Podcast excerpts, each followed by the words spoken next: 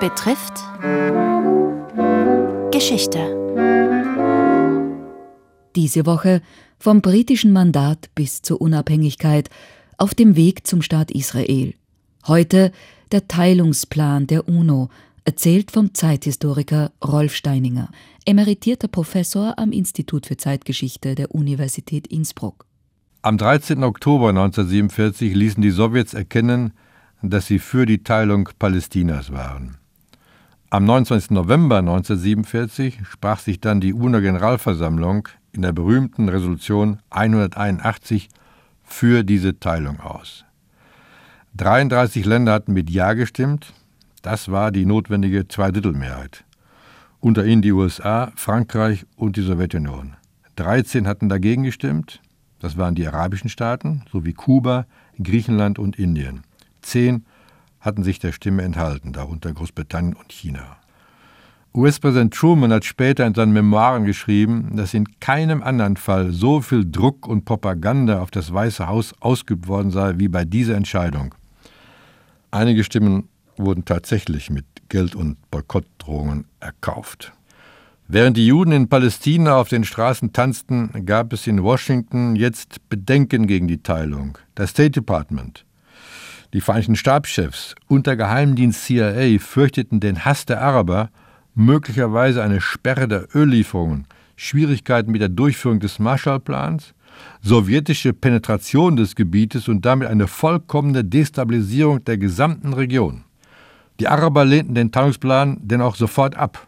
Der österreichische Gesandte in Kairo, Erich Bielka, wurde drei Wochen nach der UNO-Entscheidung vom ägyptischen Außenminister empfangen und berichtete nach Wien, was der ihm mitgeteilt hatte.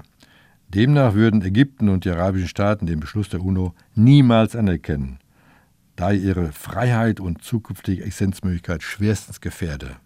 Der Außenminister wörtlich Es besteht kein Zweifel, dass ein jüdischer Staat, der sich ungehindert entwickeln kann, dank der ungeheuren finanziellen Unterstützung des internationalen Judentums und der kommerziellen und technischen Überlegenheit der palästinensischen Juden in Kürze eine enorme Macht und Dynamik erhalten wird. Der jüdische Staat muss dann zweifellos bestrebt sein, sich territorial auf Kosten anderer arabischer Gebiete zu erweitern. Außerdem, so der Außenminister weiter, werden die Juden durch ihre Übermacht und ihren internationalen Rückhalt durch ihre Beharrlichkeit und ihre Hartnäckigkeit den Handel und die Industrie des Vorderen Orients an sich reißen und dadurch alle arabischen Staaten wirtschaftlich ausbeuten.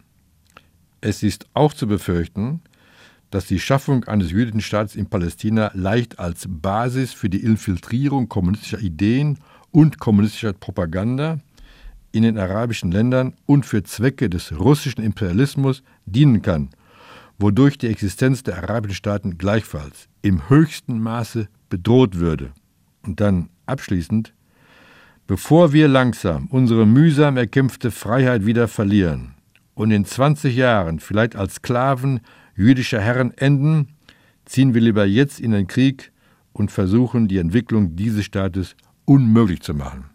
Bielka zog abschließend das Resümee, es muss damit gerechnet werden, dass Palästina in wesentlich verstärktem Maße als bisher Schauplatz blutiger Zusammenstöße und Unruhen werden wird, besonders je mehr sich die englischen Truppen zurückziehen, die in wenigen Monaten das Land vollständig geräumt haben wollen.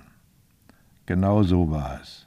Dem UNO-Beschluss folgte ein blutiger Krieg Araber gegen Juden mit furchtbaren Exzessen auf beiden Seiten.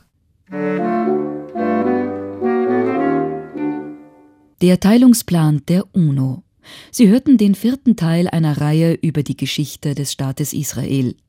Es berichtete Rolf Steininger, emeritierter Professor am Institut für Zeitgeschichte der Universität Innsbruck. Gestaltung David Winkler-Ebner, Redaktion Robert Weichinger. Ein Buchtipp.